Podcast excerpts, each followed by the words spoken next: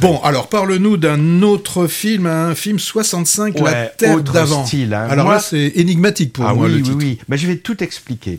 65, La Terre d'avant. Je suis allé voir ce film d'action pour trois raisons. Science-fiction, Adam Driver et des dinosaures. Ah, pour moi, c'est un trio appétissant auquel j'ai pas pu résister.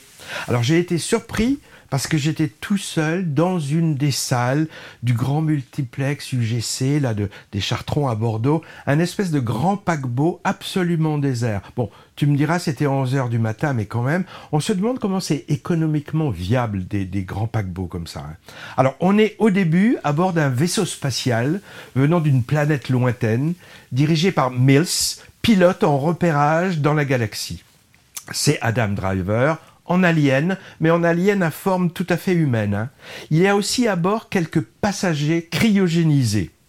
Mais, mais, collision avec astéroïde et crash sur une planète qui ressemble étrangement à la Terre. En fait, c'est la Terre, mais la Terre d'il y a 65 millions d'années.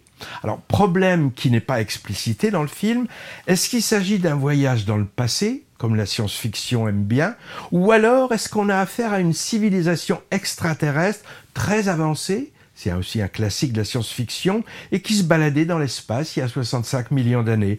On ne saura pas, mais c'est pas bien grave. Sauf s'il y a une suite, mais, mais ça m'étonnerait. Alors 65 millions d'années, c'est la période géologique charnière, où les dinosaures règnent en maître mais sont en passe de disparaître. Pour les férus de SVT, c'est ce qu'on appelle la crise crétacée tertiaire. Et d'ailleurs, d'ailleurs, le scénario du film intègre ça en nous donnant une des explications actuelles la plus probable de cette extinction.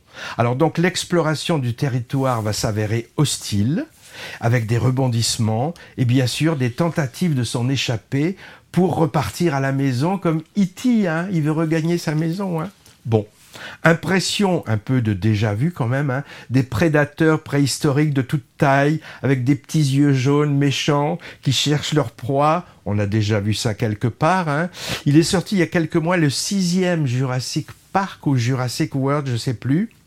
Mais de mon côté, moi ça a marché. J'ai gardé une âme d'enfant qui aime se faire peur.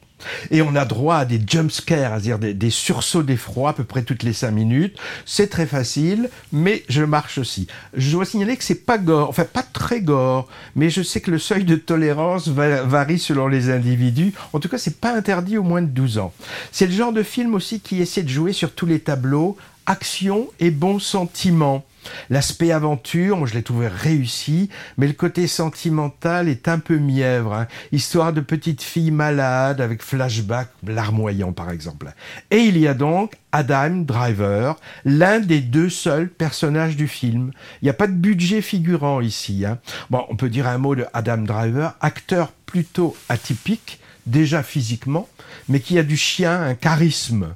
Depuis une dizaine d'années et ses débuts dans les séries télé, Vraiment, il explose sur les écrans, enchaînant blockbusters et films d'auteur, et même des blockbusters d'auteurs. Hein. On l'a vu chez les Cohen, chez Spielberg, Lucas, Scorsese, Terry Gilliam, Spike Lee, entre autres, excusez du peu. Et quoi qu'il joue, il est crédible et il imprime sa marque. Artiste de stand-up violent dans Annette, par exemple, chauffeur de bus poète chez Jim Jarmus, chevalier du Moyen Âge ou héritier de la maison Gucci chez Ridley Scott, est tout à fait présentable dans Jedi, dans la deuxième trilogie Star Wars. Bref, caméléon, il peut tout faire, avec un mélange de force là et de, et de sensibilité qui caractérise les grands acteurs. Moi, il me fait penser un peu type Depardieu, un peu du, du début. Ben là, il est impérial, dans ce survival en planète hostile. J'étais en train d'imaginer ouais. Depardieu dans le retour du Jedi, mais bon. non.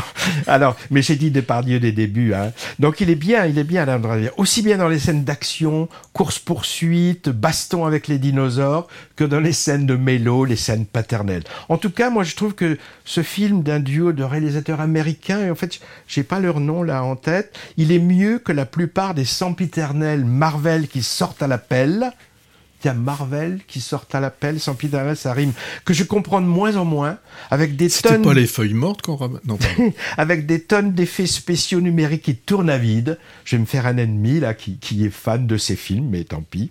Pourtant, 65, La Terre d'avant, a l'air d'être passé sous les radars. Il n'a pas attiré les foules. J'en ai vu aucune critique, par exemple, nulle part. Et je trouve ça dommage.